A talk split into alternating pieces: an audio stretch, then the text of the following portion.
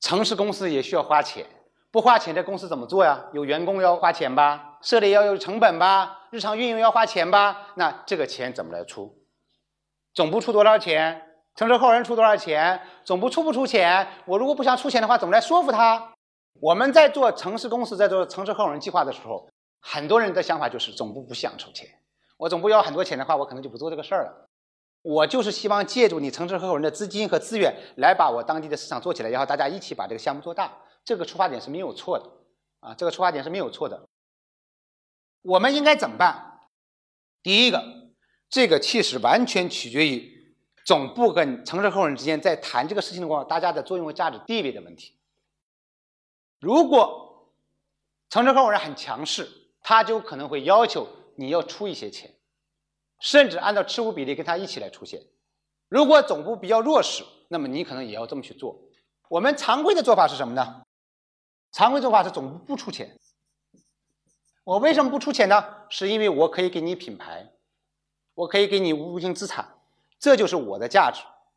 而你之所以能跟我合作，那就是我看中的就是你的资金价值和你的资源价值，否则我干嘛跟你合作呀？对吧？所以这是第一个原则，我们不出钱。第二个呢，就是我们要分情况，分情况。有的项目，有的城市或者我们可以适当的出钱，但是大多数情况下达不到说我跟你是一比一的关系。如果是一比一的关系，就说明的话，总部可能要不太弱了，还有可能是这样。所以一个是不出钱，第二个呢是少出钱，第三个我们容易犯的一个很大的错误。总部说我不出钱，我用什么出资呢？我用无形资产出资。是需要你有证的，这是第一个。第二，你用无形资产出资之后，那个证所带来的无形资产归属谁了？归属城市公司了。而实际上，你总部真正的核心价值是什么？就是你的无形资产。所以，我们不能在工商里面无形资产来出资到城市公司，否则工商里面你的那个商标证书、住宅类证书或者注册性证书就变成什么城市公司的一部分资产了。这个东西你就没有办法再授权给第三方了。为什么？因为这是归城市公司所有的，而实际上我们总部的知识产权只能归总部所有。我们为什么还能跟城市合伙人说用无形资产来出资呢？你不是真出资，你是假出资。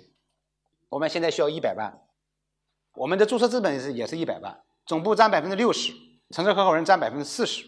如果是这样，总部是百分之六十，城市合伙人百分之四十，一共是一百万。我们说了，我跟城市合伙人商量的，结果就是我不出钱，我用无形资产出资。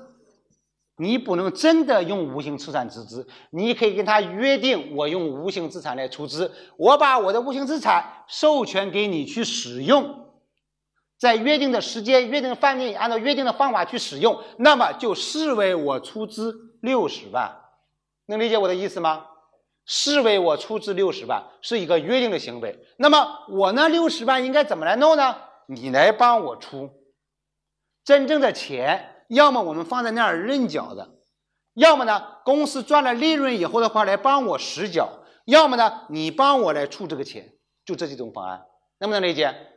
假如说我们跟我们城市合伙人谈，总部用无形资产来出资，并不是真的去出资做工商的登记的，你只是约定用无形资产来出资。而我们既然在工商里面要持股百分之六十，那么对应的我一定是要有注册资本的。那么这个注册资本的六十万怎么来解决呢？